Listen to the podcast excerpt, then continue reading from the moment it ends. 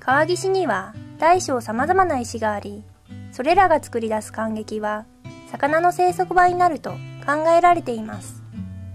実際に塩を用いた工法は数多くありますが、感激にどれぐらい魚が住んでいるかを調べた例は調査が難しいことからほとんどありません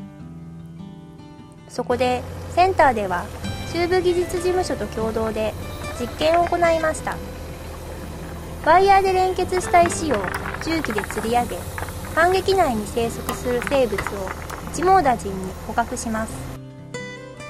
赤暦を連結して吊り上げる本手法は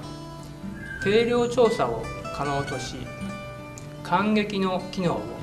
科学的に評価することにつながります。歴の直径は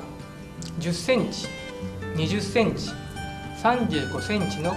3つを使っており魚類調査をスムーズに行えるよう重機を使って効率的に釣り上げを行いました。調査の結果駅のサイズが大きくなると遊泳魚が増加し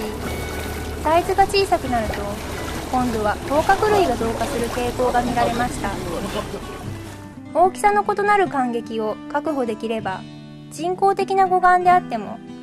魚介類の生息環境を保全できると考えられます。